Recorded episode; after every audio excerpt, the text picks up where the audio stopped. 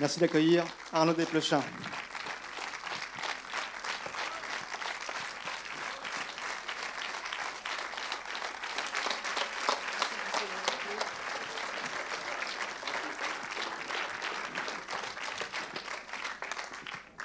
On peut s'installer là. Merci beaucoup Arnaud d'être là. Merci de, ta présence et de, Merci Arnaud. de ta générosité. Donc on est là maintenant pour avoir un moment de, un moment d'échange, de dialogue entre nous, mais aussi entre nous, donc entre nous, entre, entre vous et nous. Euh, donc n'hésitez pas, il y a des micros qui sont là. Euh, n'hésitez pas à prendre la parole. Je pense que Arnaud est aussi très. c'est ma première, c'est ma première, donc je serai très gauche. Presque première. Le film est sorti hier, ça se passe bien, je crois. Euh, voilà, donc en introduction, c'est ton 13e film. Et c'est ça y est, le film s'intitule Roubaix. Je rebondis un peu sur ce que disait Claudric, Roubaix, une lumière. Ça y est, tu, tu, tu fais le film sur Roubaix. le titre, je me souviens que Roubaix circulait généralement dans tes titres, parfois provisoires. Euh, notamment un conte de Noël, il y avait un conte de Noël Roubaix, point, d'exclamation. Oui. Il circulait dans l'Aimé, euh, nos Arcadies étaient devenus euh, trois souvenirs de ma jeunesse. Cette fois-ci, ça y est, c'est peut-être enfin le film sur mais c'est pas la même ville. C'est, pas la, Souvent, j'ai, raconté la ville où j'ai grandi, mais d'une, manière plus féerique ou plus enchantée. Et là, comme je vous le disais avant, c'est plus pour les déshérités. Quoi. C'est, une, une, ville plus brutale euh, que j'ai pu euh, mal connaître dans mon enfance et que j'ai eu plaisir à connaître, que j'avais envie de filmer, qui, est une, ville un peu déshéritée, qui n'est pas que déshéritée. Mais là, c'est, ça qu'on rencontre quand vous allez au commissariat évidemment, ce n'est pas les bourgeois que vous trouvez, c'est les, gens qui en ont besoin. Donc, c'est les gens dans le dénuement. Et, euh, et donc, ce n'est pas le même Roubaix, c'est pas un Roubaix. Euh, c'est quand même un conte, j'ai l'impression. C'est, n'est pas que, que un film réaliste, c'est aussi un conte. Et, euh, mais tout est vrai. C'est le, le, plan, vous savez, au début, le, quand, quand, il est écrit sur le générique, dans les plans à lumière de Noël, écrit tout ce que vous verrez, les crimes dérisoires ou, ou tragiques sont vrais. Tout est vrai. Donc du coup, c'était pour moi, après le film précédent que j'avais fait, qui était un feu d'artifice de fiction, j'avais l'idée de mettre la fiction à la porte et de ne plus avoir aucune fiction, de plus avoir que du réel et de traiter avec ça, d'essayer d'enflammer ce matériel-là. On va changer le tien et moins bon que le mien. Non, non, non, j'attire que non, ils ne sont pas venus m'écouter, mais plutôt toi. C'est bien ce que tu parles, tu parles, je rebondis sur ce que tu viens de dire, sur le, tu parles de ton film précédent, Les fantômes d'Ismaël, comme en effet, artifice de, fiction, et là, c'est un film, on va dire, très à part, mais surtout très nouveau dans ta filmographie, où finalement, tu, tu, tu abordes un matériau net, beaucoup plus brut, euh, tu as on, va parler peut-être de, ton, de ton rapport au réalisme, au naturalisme, mais c'est aussi, tu t'es inspiré de quelque chose de très spécial, on va dire, très, très, très original, en tout cas dans, un matériau de cinéma. C'est que je crois que tu es parti d'un documentaire, d'un documentaire sur Roubaix, d'un documentaire, euh, on va dire, sur le, sur le travail de la police. Oui, c'est-à-dire mes, mes, parents euh, habitent encore euh, Roubaix. Et il, y a, il, y a, 12 ans, il m'avait raconté ce, fait divers qui avait fait grand, qui était terrifiant. Qui était, euh, c'est des pauvres qui attaquent des pauvres, c'était juste terrifiant. Qui il m'avait raconté avec effroi. Et un an plus tard, j'ai vu sur la, troisième chaîne, je suis rentré tard du travail, et puis tard, comme ça, à 11 h du soir, je vois écrit sur la télé Roubaix, commissariat central. Je me dis, ok, je suis le bon public. Alors, du coup, quand je me suis dit, ben, je vais faire un film où je me dépouille de toute fiction pour me tourner vers le réel, vers des situations plus brutes que ça, dans les dialogues, où que tout soit vrai, tout soit vrai. Quoi. Je me suis dit, ben voilà, je vais adapter un matériel documentaire. Euh, dans, l'histoire du cinéma, je, vous l'avais mentionné avant, il ça va être Hitchcock, qui est le, faux coupable, The Wrong Man, avec Fonda, qui est adapté d'un d'un article dans le journal qu'il avait lu d'un fait divers qui s'était passé où un type ne l'était pas et, voilà, ça raconte, ça, raconte, euh, ça raconte tout ça. Et il y avait eu un docudrama qui avait été fait à la télévision que Hitchcock avait vu. Et une histoire drôle, c'était de... Hitchcock avait quand même deux scénaristes, alors il travaille, moi aussi j'avais des scénaristes, les amis. Et alors Hitchcock, il y avait une scène comme ça qui était un peu ennuyeuse, et puis alors les scénaristes ils lui apportaient des super idées, et euh, Hitchcock disait, bah oui, c'est super comme idée, on ne veut pas le faire parce que ça s'est pas passé comme ça. Et, euh, m'obsédait pendant tout le tournage de raconter comment ça s'était passé. Et de, de raconter, de, de, coller au réel. Quoi. Mais du coup, jusqu'où tu as, tu as poussé du coup un, travail d'enquête? Parce que en fait, euh, j'ai pas, fait de travail d'enquête. Pas fait de travail d'enquête? Non, c'est un ami à moi qui a fait le travail d'enquête parce que moi je me tiens, moi je me dis mon rôle à, mon, à moi c'est de de, trans, de, prendre des, des, personnages qui sont humbles, qui pourraient sembler euh, repoussants ou terrifiants ou minables, tout ça, et puis leur grandeur, même si c'est affreux ce qu'elles ont fait, de voilà, de ne pas les juger. Quoi. Donc moi, ce que j'ai fait, j'ai fait un travail d'enquête, c'est que j'ai relu dans les deux traductions Crimes et, euh, Crimes et Châtiments, que j'avais lu beaucoup trop jeune. Alors j'ai relu une traduction, puis l'autre très lentement, et après j'ai commencé à écrire. Mais un ami partait à Roubaix et enquêtait à la CAF, dans les hôpitaux, dans les commissariats, et me rapportait du matériel documentaire que, que j'incluais dans le... Et en même temps, tu avais, envie de te, de te, coller à cette, à cette question du réalisme, euh, c'était... Ben, je ne sais pas, je, je, je sais de, de, Oui, oui j'avais envie de ça, parce que je voyais le... Je regarde le cinéma... Euh, pas, seul, pas, seulement mondial, mais aussi le cinéma français qui se colle à cette question du réalisme de plus en plus souvent et qui vous un spectateur et que, que, vous allez voir. Je me disais, qu'est-ce que ça ferait si moi je mettais en scène ça? Hmm. Alors d'un côté c'est très réaliste, et d'un autre côté je me dis ce que j'ai fait, si je réfléchis après, je suis très théorique. C'est que j'ai pris des mots de tous les jours, et ben, je me suis dit c'est aussi beau, vous voyez, je sais pas, je, je pense à des, des, répliques toutes simples, vous voyez, euh, quand Claude elle dit, euh, tu te rends pas compte, on va à la guillotine, et où elle dit, euh, la mort c'est jamais prémédité la mort de quelqu'un, c'est jamais prémédité. Et je me disais, mais c'est aussi beau du Shakespeare ou du Euripide, vous voyez, donc de prendre des mots humbles et de les mettre en scène. Voilà, c'était ça mon travail, c'était de la mise en scène. Ce qui est particulier avec toi, c'est que je sais que tu as, enfin, c'est presque de notoriété, c'est que tu as un, peu une réticence justement à aborder cette, euh, cette, cette question du naturalisme, t'intéresse peu euh, où tu l'as toujours pris une certaine distance vis-à-vis de, vis -vis de ça, et tu as eu peut-être un moment envie avec ce matériau-là ben J'ai eu envie de changer. J'ai envie de vous surprendre. Je, me suis dit, euh, ça va, j'ai l'âge. J'ai l'âge. Et euh, je vous parlais avant la projection de, de, de cette jeunesse comme ça, très enfermée que j'ai pu avoir. J'avais envie de connaître, de connaître des vies que j'ai pas vécues, que j'aurais pu vivre ou que j'ai pu croiser. Euh, je pense aux deux scènes où Daoud va visiter chacune des filles et dit Je te connais, je t'ai connu au collège.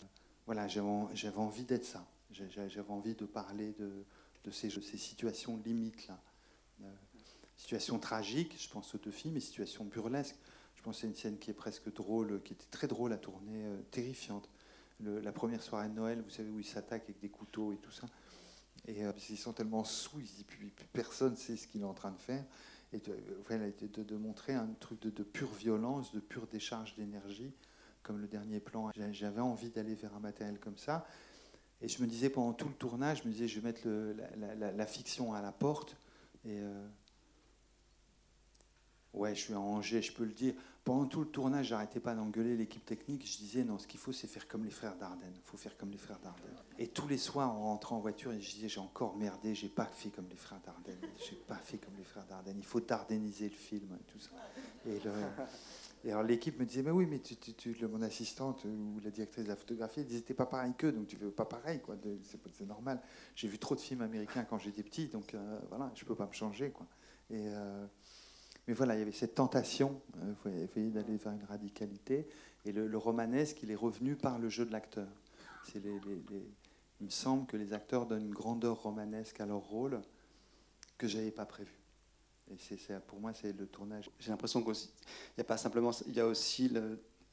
Tu n'as pas pu t'empêcher aussi de faire entrer peut-être un narrateur euh, et aussi la musique de Grégoire Enzel. Enfin, il y, a, aussi y a un besoin aussi de, de de faire entrer aussi d'autres de, intuitions, d'autres inspirations, de romanesques ou de, ou de, de sentiments, non de, dans le, qui, envie qui se mêlent avec, euh, avec une belle harmonie. Mais J'avais besoin d'un narrateur, d'un jeune flic qui arrive, qui ne connaît pas Roubaix, qui vient de la campagne de Grenoble, parce que je me disais qu'il y a beaucoup de spectateurs qui ne connaissent pas Roubaix. Et j'aimais bien qu'il y ait un narrateur, et le narrateur est jamais le héros. Il y a un narrateur et un héros. Ils sont tous les deux tout seuls. Le narrateur, peu à peu, quand les deux filles arrivent, ben, l'expulse du film et on reste avec le héros et les deux filles. Et, voilà. J'avais besoin de ce narrateur-là. Et quant à la musique, euh, Je vous coupe la parole. J'ai peur de, j'ai tellement peur de vous ennuyer ce soir, et euh, surtout que le film est une tragédie. Alors, euh, c'est dur de parler après. Mais vous voyez, c'est, je disais, ces deux, ces deux femmes, elles font quelque chose d'inhumain, et Daoud, il dit ouais, mais vous êtes quand même des êtres humains. Il les ramène dans le champ de l'humain. Et je crois qu'il y a une chose qui est magnifique dans le cinéma, euh, c'est que quand vous filmez un gros plan de quelqu'un, et peut-être y a-t-il un privilège au gros plan féminin par rapport au, gros plan masculin. Vous filmez un gros plan, vous le projetez sur un écran et vous dites derrière il y a une âme. Et peu importe, et c'est-à-dire au début on voit les filles plutôt comme des victimes, mais après c'est trop tard. Vous vous rendez compte peu à peu qu'elles sont un peu coupables, puis quand même beaucoup coupables, et puis après très très coupables, mais c'est trop tard parce qu'on les aime déjà. Et vous regardez ces visages qui sont comme des énigmes, et le cinéma a cette puissance que la photographie n'a pas, que la peinture n'a pas, qui est très singulier. Si vous regardez un visage projeté, vous dites, il y a un truc derrière. Ça s'appelle alors âme, ça fait trop religieux, je ne sais pas quel mot il faudrait utiliser. Et ça, il me semble que la musique permet de le souligner, permet de dire, bah, derrière le mystère d'un visage, le fait que quelqu'un, autrui, vous restera toujours opaque, il y a quelque chose qui fait qu'il vaut la peine, c'est un être humain. Quoi. Il n'est pas pareil que moi, il a une, et ça, c'est infiniment précieux, et c'est la lumière du titre.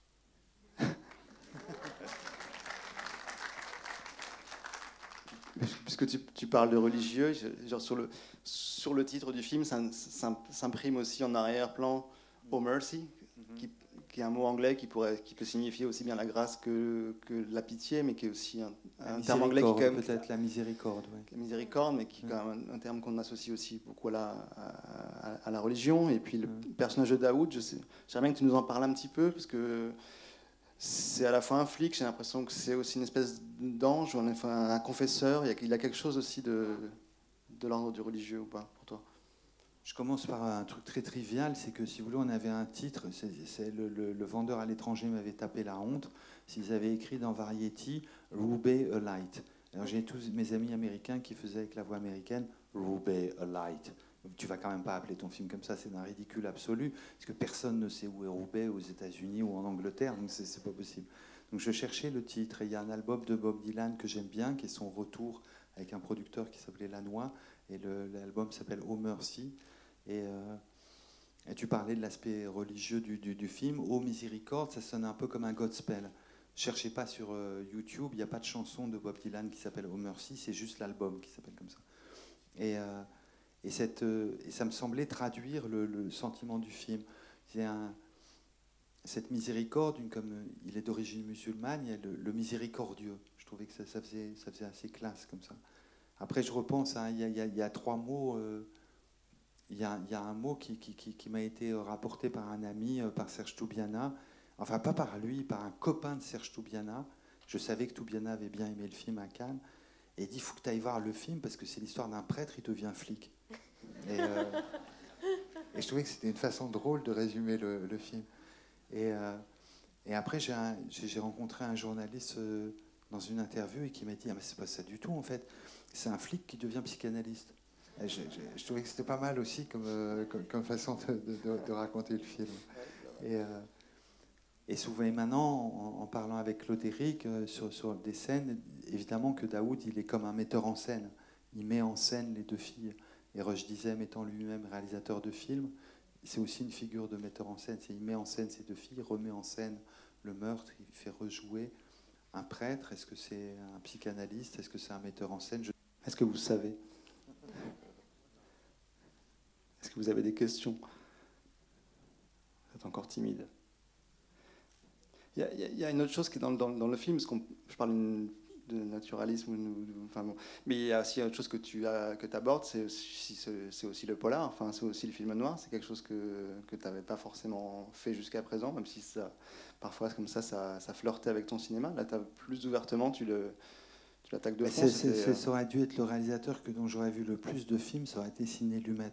Mais c'est une question, c'est par rapport à ma génération. C'est un cinéaste issu du théâtre, de films policiers, euh, Une après-midi de chien, euh, enfin mille films policiers qui, qui, euh, Serpico, euh, mille films policiers qui peuvent compter pour nous, ou bien d'autres encore. comment? Le Prince of the City qui est sublime. Et le verdict qui est admirable. Et voilà. Et c'est vrai que c'est un des, metteurs en scène qui ont eu beaucoup d'importance pour moi. Je pense qu'il y a un film qui m'a beaucoup. D'habitude, quand je fais un film, je commence par une liste de films où je vais copier. Euh, alors je me dis, si jamais je mets deux films, vous allez me choper. Donc du coup, je fais des listes avec 30 films. Comme ça, je me dis, vous n'allez pas me reconnaître. Quoi. Vous n'allez pas voir où j'ai triché. Et là, il n'y en avait que deux. Il y avait Le Faux Coupable, dont je vous ai parlé, le film d'Hitchcock, et il y avait The New Centurions, qui s'appelle Les flics ne dorment pas la nuit, qui est un film de Richard Fleischer, avec George C. Scott et euh, Stacy Kitsch, qui est un film que j'aime beaucoup, qui est juste de deux flics de Los Angeles. Et voyez juste des scènes de flics, que des scènes de flics collées les unes aux autres.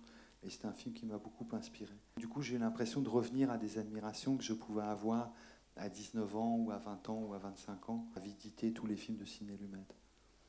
Donc pour moi, c'est pas un détour, c'est que j'arrive au genre que, vous voyez, que tu, vois que j'ai adoré pendant, pendant, pendant tant d'années. Est-ce que tu avais le sentiment, même à l'écriture, que c'est un film qui se passe un peu en deux mouvements? Parce que je, en le voyant, ça me, ça, me semblait évident, même dans la temporalité, qu'il y a une première heure comme ça où, où le film circule entre, entre les imbrications de, de, de diverses les affaires courantes, comme euh, reprend un peu le titre du documentaire dont tu es inspiré, enfin, les Roubaix, euh, commissariat central affaires courantes.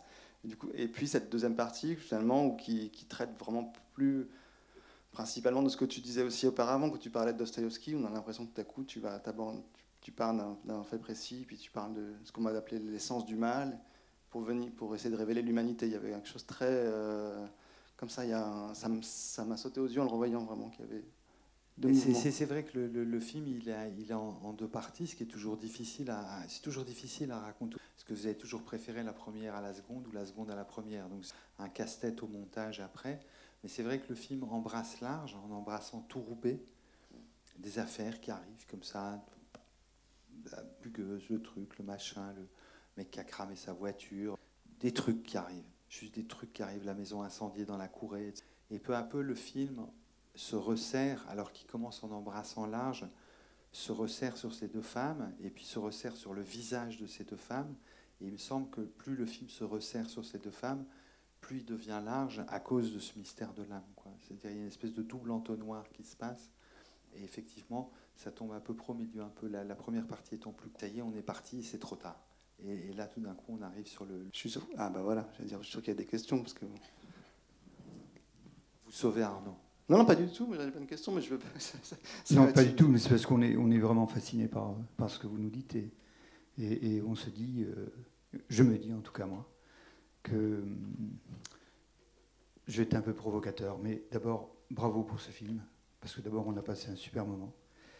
C'est vraiment un cinéma. Vous avez parlé de l'âme, mais c'est un vrai cinéma de l'âme. Vous, venez de dire là comment vous, entrez petit à petit dans l'intimité de, ces êtres et, de cette ville. Euh, merci pour ça et bravo. Alors, d'abord, pourquoi vous ne l'avez pas appelé garde à vue? Alors, il y a vu Miller avant vous.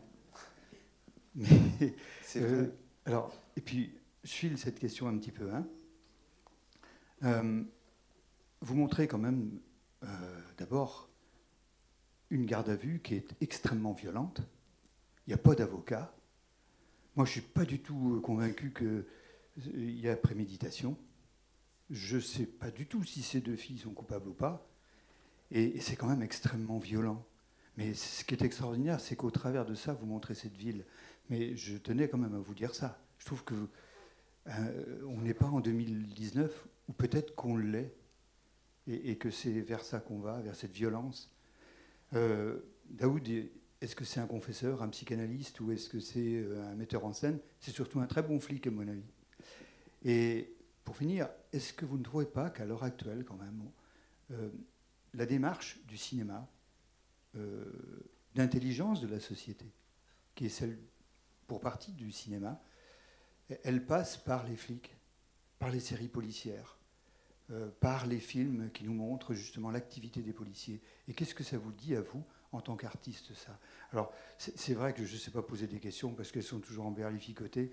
Je, je vois, vous êtes d'une modestie extraordinaire, je ne peux pas rivaliser avec vous. Mais euh, bon, merci encore pour le film et pour les quelques réponses que vous pourrez peut-être apporter à cette garde à vue, quand même, qui est, qui est pas rien. Hein. je vais essayer de me souvenir. euh, j'ai- compté sur mes doigts, mais j'ai perdu le compte à un moment.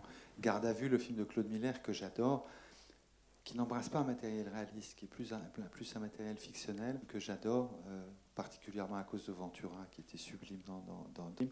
Le titre était déjà pris, donc il me fallait trouver autre chose. Donc euh, c'était Roubaix, Roubaix une lumière, oh merci. Voilà. Euh, c'est vrai que ces gardes à vue sont très violentes. Elles sont toutes documentées. Ça a été filmé par Moscou Poucault. C'est-à-dire que si vous voulez, vous arrivez, c'est fort à l'amour quoi, quand vous êtes à Roubaix. C'est-à-dire que si vous êtes à Lille, l'avocat, il arrive. À Roubaix, après, il y a les Indiens. Quoi. Donc du coup, les deux filles, ça s'est passé comme ça. Les deux filles, Moscou était là et les filmait. Et puis les filmait, vous voyez, lors de lors de, la maison brûlée, donc on les connaît quand elles sont victimes de harcèlement, etc. Et donc elles avaient l'habitude de lui. Et après, quand elles sont devant euh, Marie, elle arrive, et puis elle dit, je veux pas d'avocat, je suis innocente. Et le flic, il veut, il veut la vérité. Il veut la vérité. Et il dit non, les avocats le plus tard possible. Et, ces- deux andouilles, alors qu'elles auraient dû appeler un avocat, elles ne les ont pas appelé. Et tout est vrai. Tout est vrai. Ça s'est passé comme ça. La reconstitution a lieu sans juge, elle a lieu sans avocat. Tout est fait. Et c'est vrai que Daoud n'est pas seulement rassurant, il est aussi menaçant, je trouve. Enfin, c'est ce que j'entends dans, votre phrase. Et, euh, et pourtant, il y a une chose que j'aime chez lui et qui me fait trembler. hein. Il y a une chose que j'aime et qui me fait trembler en même temps. C'est que vous dites c'est un bon policier, c'est vraiment un flic. C'est- C'est-à-dire ce n'est pas du tout un juge. C'est qu'il ne juge personne. Par contre, c'est un flic. Il veut la vérité. Mais il va pas juger. Jamais, jamais il est dans le, jugement. Comme il le dit dans la scène quand il est sur le toit, euh, vous faites comment pour savoir si un suspect est coupable ou innocent? Ben, Je pense comme eux. Il est pareil qu'eux. Il n'est pas au-dessus. Un juge, c'est au-dessus de, de- de- de- des- gens clics, c'est à égalité avec les gens qui l'inculpent. Et ça, c'est quelque chose qui me fascine, et je trouve qu'il y a une grande violence dedans. Et pour répondre à votre dernière question, je tiens pour un des plus grands films américains, une série télé qui est The Wire, que je crois euh, profondément influencée par le documentaire américain. Et la, question des flics, c'est la question aussi des institutions, c'est de filmer les institutions. C'est ce que The Wire faisait admirablement en filmant dans je ne sais plus quelle ville euh, un peu déshéritée des États-Unis, à Baltimore. Et on filme toutes les institutions et principalement ce que c'est de ce travail de flic. Et comme les flics ils récoltent les pires cas, vous voyez là où la société dysfonctionne, là où ça marche pas. Et du coup, c'est passionnant à filmer. Quoi. Merci pour vos réponses et la belle synthèse de, de mes questions. Et pour le personnage de Daoud, tu, tu- typiquement, qui n'est pas un flic complètement, on va, dire, il est, ça fait partie d'une espèce de lignée comme ça de policier qui a, qui a ses intuitions de, de vérité, comme il dit. Est-ce que tu sais quand un personnage est coupable? Oui, je le sais. Comme ça, évidemment, on peut penser à Colombo, parce que tu vois, si on prend, si on prend la culture populaire, mais ça peut aller chez Adamsberg, chez Fred Vargas, enfin, comme ça. Est-ce que tu t'inspires comme ça de, personnages policiers qui ont cette espèce comme ça, toujours d'intuition de, la- vérité, du mal, et Non, il y avait, il y a- je me suis euh, au, tout départ du, projet. Il y avait donc ce documentaire de Moscou Beaucoup dont je vous, parlais, et on a eu un flic euh, à Roubaix. Je dis on, vous voyez comme si j'y habitais encore, alors que j'y habite plus, mais mes parents y sont. Il y a eu un flic à, Roubaix très très charismatique qui était d'origine algérienne. Et euh, c'est le premier flic d'origine algérienne et qui était vraiment un personnage qui a laissé un souvenir. Donc tous les flics qui ont joué, ils disaient ah oui, c'est comme le commissaire Haroun, il avait été un commissaire qui a laissé un fort souvenir. Et pourtant, ce commissaire n'a pas le, n'a pas croisé le chemin de ces deux femmes. Ce n'est pas dans le documentaire. Moi, c'était de croiser ce flic avec les deux hommes. Et je suis pas parti d'inspiration d'autres flics populaires ou de flics tirés de romans. Ou de... Je suis parti du désir de l'acteur, c'est-à-dire de jouer avec Rushdie. Et Rushdie, à qui on donne souvent des rôles monolithiques ou, ou sombres ou, ou je sais pas, ou menaçants et tout ça, je me disais, j'aimerais bien qu'il sourie comme un petit garçon.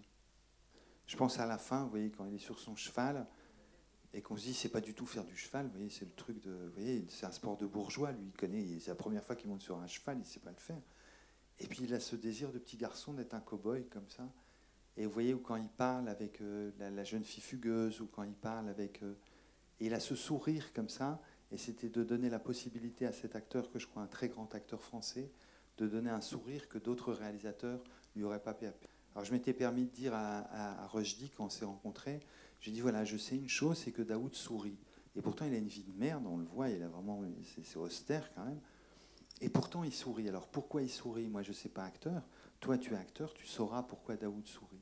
Et c'est ça qui a fait là, qui nous a conduits. Et c'est toi qui lui as imposé cette voix aussi très feutrée, comme ça, cette façon de jamais s'énerver. La seule fois où il s'énerve, il dit bon, on, arrête de s'énerver, ça mérite.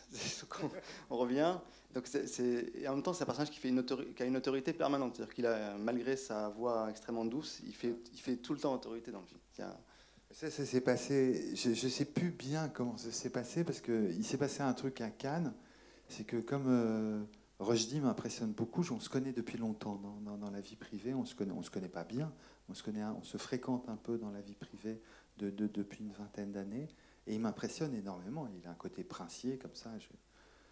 Et donc sur le tournage, d'habitude, je fais les je fais l'andouille. Vous voyez, je pense au conte de Noël. Vous voyez, je disais à Catherine Deneuve, est-ce que je peux être vous pendant une seconde, puis je les fais rigoler, quoi, pour que après il vous fasse rigoler. Et j'ai l'impression que Rushdie, euh, devant lui, j'avais jamais osé jouer. Vous voyez, parce qu'il m'intimidait trop. Je me disais, je vais me prendre un râteau et ça, ça va pas le faire. Et puis ça va l'embêter. Je vais l'encombrer. Je voulais surtout pas l'encombrer. Et en fait, quand on s'est retrouvé à Cannes, j'étais à côté de lui pendant une interview. Et Roger a dit Ah non, mais Arnaud, il joue toutes les scènes devant moi. Et du coup, c'était facile parce que j'avais qu'à l'imiter et tout ça. Et je me disais Mais j'ai osé faire ça devant Roche Dizem. Mon Dieu, mon Dieu. C'est l'hystérie du tournage, mais je ne m'en souviens pas. Je ne peux pas vous dire que je me souvienne d'avoir fait. Euh, mais c'est vrai que souvent, je le fais pas pour leur montrer comment jouer, mais pour euh, ouvrir. Et j'aime bien prendre le ridicule pour moi et leur laisser la classe pour eux. Comme ça, moi, je le fais un peu trop. Euh, et, après, il leur suffit d'amener un peu de sobriété. J'ai une question, je donne, je la parole. Sur le, tu as convoqué un, mini bestiaire, on va dire, dans, le film. On parlait tout à l'heure des chats. Enfin, je veux dire, quand je disais nourrit les chats, on pense au cercle rouge et à Bourville qui nourrit ses chats dans, enfin, dans le cercle rouge. Mais on peut aussi penser au privé de Robert Altman ou euh, Elliot Gould de nourrir les chats. Et, et, les chevaux, c'est venu comment? Les chevaux, c'est je, je, cherchais un. Je, je voulais pas, euh, je voulais pas faire euh, comme et je, disais mon, admiration pour The Wire, mais je voulais pas faire comme on fait à la télévision et j'adore ça. Hein. Mais vous voyez, de rajouter une vie privée aux flics, de raconter leurs femmes, leurs enfants, et ils divorcent, et, euh, et lui, il est gay, elle, elle est tout. Je voulais pas qu'on sache leur vie privée, je voulais qu'on voit que leur travail, que leur travail. Et pourtant, il me fallait raconter. Alors j'ai raconté la solitude de Daoud, je raconte ce neveu qui le hait, et on ne saura jamais pourquoi. Et je me dis qu'il a un rêve comme ça, et je me disais, et il y a un truc que j'aime bien, c'est que Daoud, il ne il veut pas d'étiquette sur lui. On voit, on, imagine, moi j'imagine qu'il vient plutôt de famille très modeste.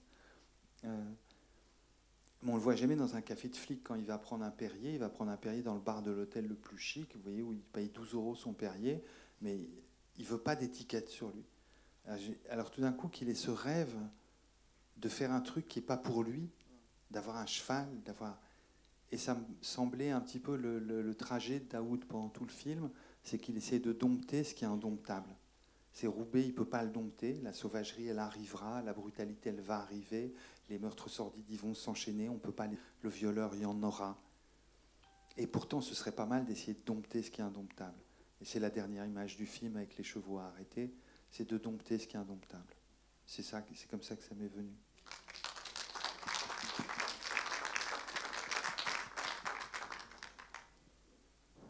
Alors,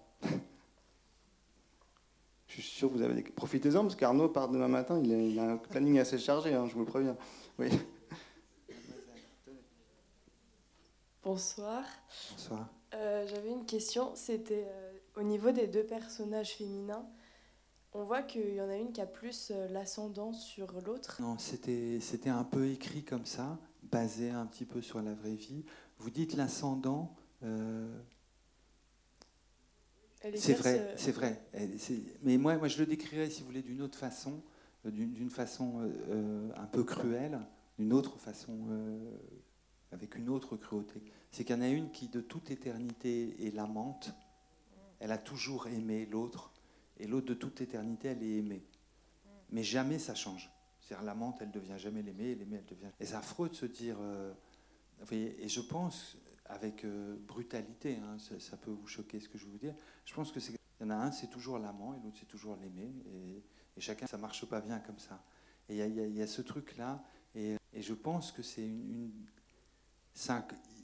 vous voyez, ça me permettait de les isoler aussi quand je vous parlais des cas de solitude. Vous voyez, c'est le, le narrateur, euh, Louis, il est tout seul. Le héros, il est tout seul. Et les deux femmes qui pourtant sortent ensemble, elles sont chacune toutes seules puisqu'elles ne partagent pas l'amour. Elles le vivent de manière très différente, l'une de manière exaspérée, et c'est assez doux, elles n'arrivent pas à partager. Et je sais qu'il y avait une scène qui était très importante pour moi à filmer, euh, parce que j'avais rien. C'est le genre de scène pour un réalisateur où ça fait super peur. Euh, il était écrit, elles sont dans un fourgon, elles vont vers la prison je me dis, ok, j'avais pas vu le fourgon parce qu'on l'a eu au dernier moment, la, prison nous l'a prêté au dernier moment, donc je le vois à 6 heures. Je me dis, ok, comment est-ce que je vais filmer ça? Et j'ai pas de texte, j'ai rien, j'ai rien. J'ai deux actrices, je sais pas ce que je vais inventer avec elles. Et tout d'un coup, je pensais, pas en le faisant, hein. en le faisant, j'ai pensé à des trucs, à des techniques. Il y en a une qui s'endort, l'autre qui est cachée. Et je me disais, c'est bizarre parce que ces deux filles qui ont jamais été un couple, ça a jamais marché entre elles à la fin, elles font un couple. Pas longtemps, puisque dès qu'elles seront trois minutes après, quand elles seront arrivées à la prison, c'est fini. Elles sont séparées. Mais pendant trois minutes, elles auront été un couple. Et je me dis, c'est un peu Daoud qui fait d'elles un couple. Ces deux filles si mal appariées, elles se disent, ben, on l'a mal fait, mais on a été amante. Mal, mais on a été amante. C'est déjà pas rien. Et ce tout petit progrès moi, je viens sur l'écriture, effectivement, parce que je me suis posé la question. Je me suis dit, il a pris des acteurs et des gens qui n'étaient pas acteurs.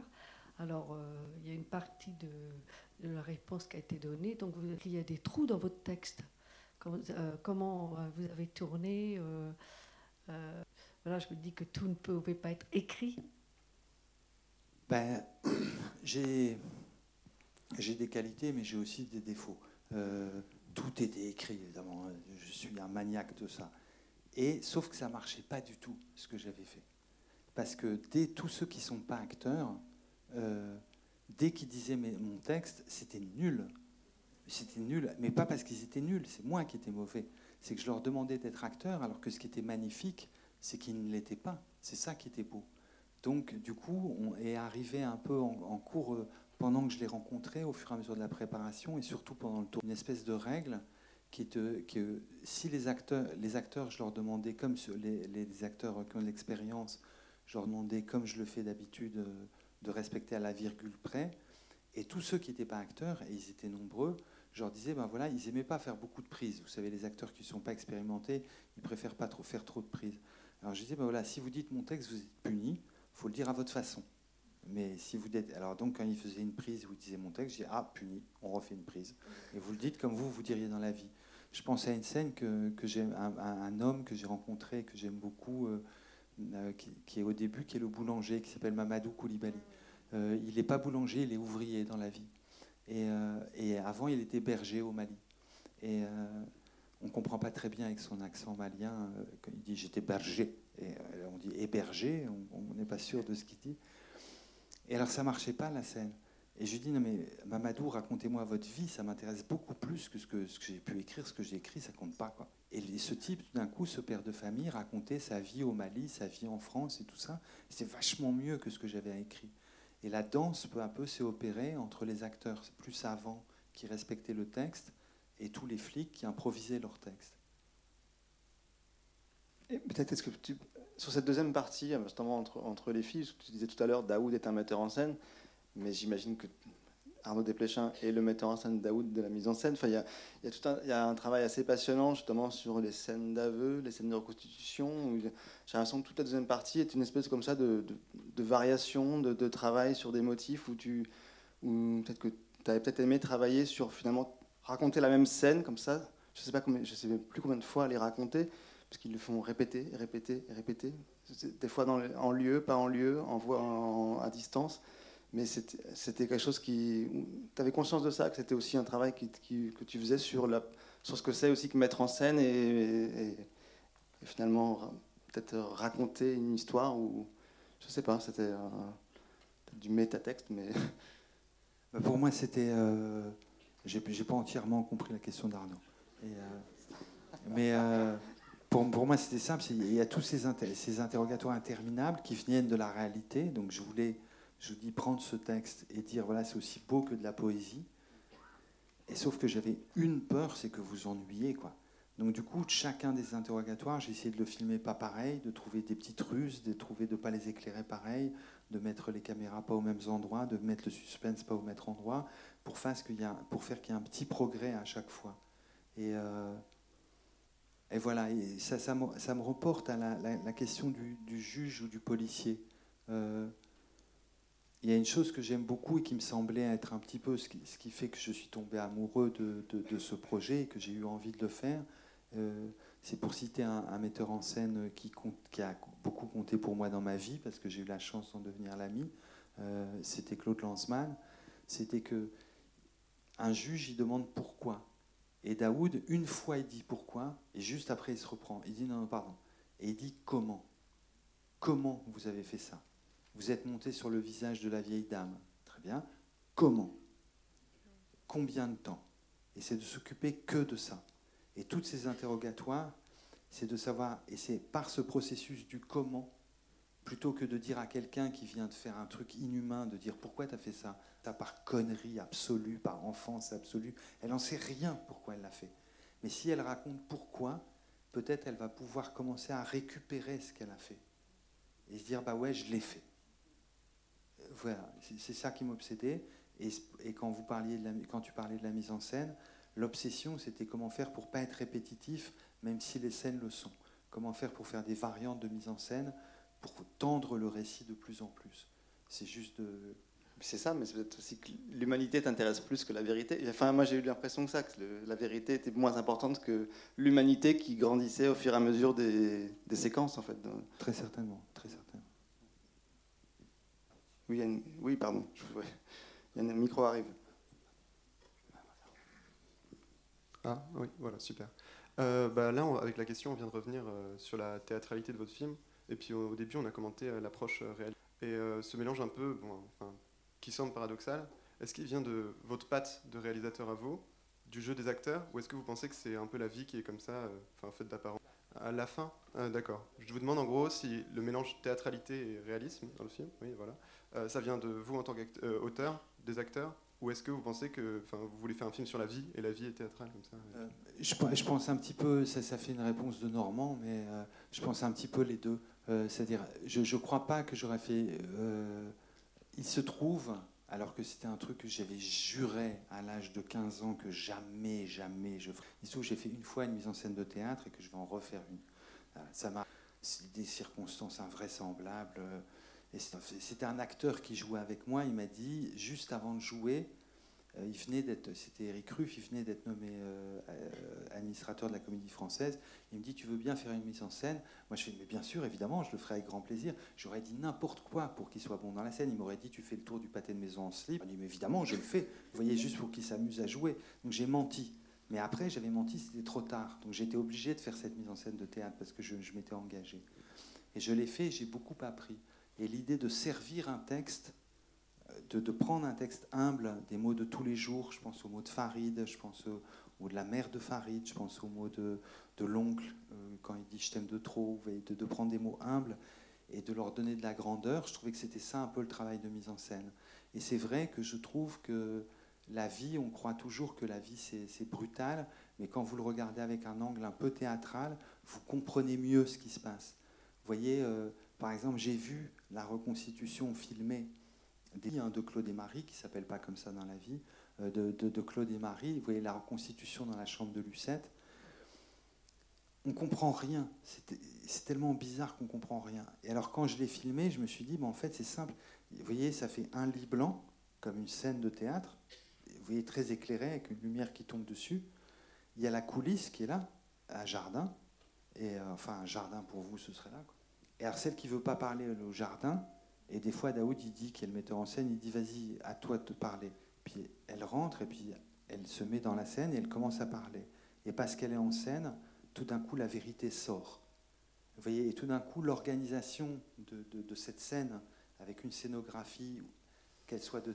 Voilà, on comprend mieux les rapports entre les deux femmes jusqu'à ce plan terrible qui me rappelle ce que vous disiez, mademoiselle, laquelle, laquelle euh, domine l'autre, cette espèce de mariage invraisemblable quand les deux mains s'unissent sous l'oreiller. Et, et c'est terrible, parce que c'est un mariage et c'est le pire, c'est une rupture, c'est une déchirure, c'est un meurtre, c'est abject, et c'est comme ça. C'est comme ça, et, et Daoud ne juge pas. C'est comme ça que ça s'est passé. Alors, on va peut-être prendre les, dernières questions. Si... N'hésitez pas, c'est le moment. Vraiment, vous, vous êtes trop timide.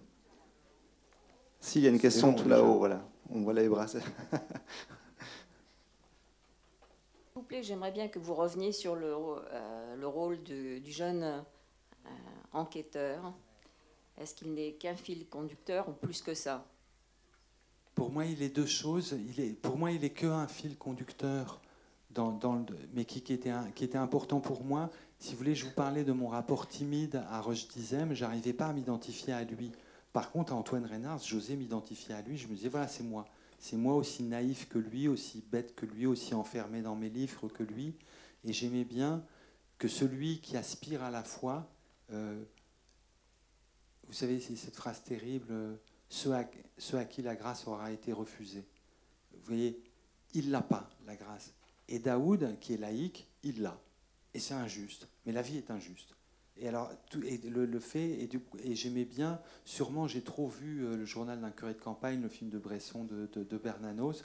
Alors, ça doit être des souvenirs. Vous voyez, je vous parlais de la liste de films que je fais au début. il y avait Bresson écrit partout. Et alors, du coup, ça m'est arrivé. C'est vrai aussi qu'il y a un côté un peu étrange, parce que souvent, on a tendance à. Dans, notre façon de vivre, c'est pas seulement dans les films, c'est dans notre façon de vivre, on a souvent envie de jouer les esprits forts. Euh, avec les personnages. Euh, et moi, j'essaie de ne pas le faire avec les personnages. Si on dit, évidemment, Dieu, c'est pas une question, mais non, j'ai pas la foi, je suis athée, etc. Machin. Et à chaque fois, j'ai envie de toquer sur le, crâne de mes personnages et de leur dire, ok, tu crois pas en Dieu et tes parents. Quel Dieu? Et donc, Tes parents étaient athées, c'est des esprits forts, très bien. Tes grands-parents et tes arrière-grands-parents, ils étaient protestants, juifs, musulmans, catholiques, euh, francs-maçons. J'ai envie de savoir, et je crois qu'il y a une part de vérité de l'être humain dans, cette foi. Et, euh, et peut-être cette foi aussi qu'il a, ce côté un peu terrifié qu'il a dans la vie de se protéger avec des livres, c'est quelque chose qui me ressemble et qui pour moi venait expliquer pourquoi ce lieutenant désire faire la police. C'est de surpasser sa peur. J'arrive toujours à me le raconter comme un petit garçon terrifié qui se fait tabasser à la cour de récréation. Vous voyez, je pense à la scène euh, quand il est dans le vestiaire avec tous les types qui font être une copine, toi, euh, tu lui envoies des sous, tu as des gosses, etc. Et lui répond, et je me dis, il est gay, évidemment, évidemment. C'est le seul, et il est terrifié. Il est terrifié. Et le fait de se confronter à la vie aussi brutale qu'elle puisse être, c'est une manière de surpasser sa peur. Et c'est un petit peu ça que j'ai essayé de peindre, mais de manière très impressionniste, parce que je voulais laisser toute la place à mon héros, et quand les deux filles arrivent, je voulais que les deux filles dévorent le film. J'étais très touché de vous parler ce soir. Merci beaucoup Arnaud. Merci infiniment. Je vais faire un petit rappel. Juste, merci encore. Mais te dire, vous dire qu'on va retrouver Arnaud demain matin, c'est un moment un peu privilégié, à 10h. Enfin, si vous, si vous le souhaitez, si vous en avez la possibilité, parce que c'est en semaine et que tout le monde ne peut pas venir à 10h du matin en 400 coups, mais je sais que vous venez chaque jour assez nombreux. Donc voilà, ce sera un moment privilégié pour parler du travail d'Arnaud, de, ce film et de, certains films précédents. On aura une heure et quart pour travailler euh, et pour parler de, ton, cinéma et vous dire qu'à l'issue de cette rencontre, on projettera aussi son tout premier film, La vie des morts. Euh, voilà, donc euh, venez de 10h à 12h30, ce sera passionnant et très bonne soirée. Merci Arnaud.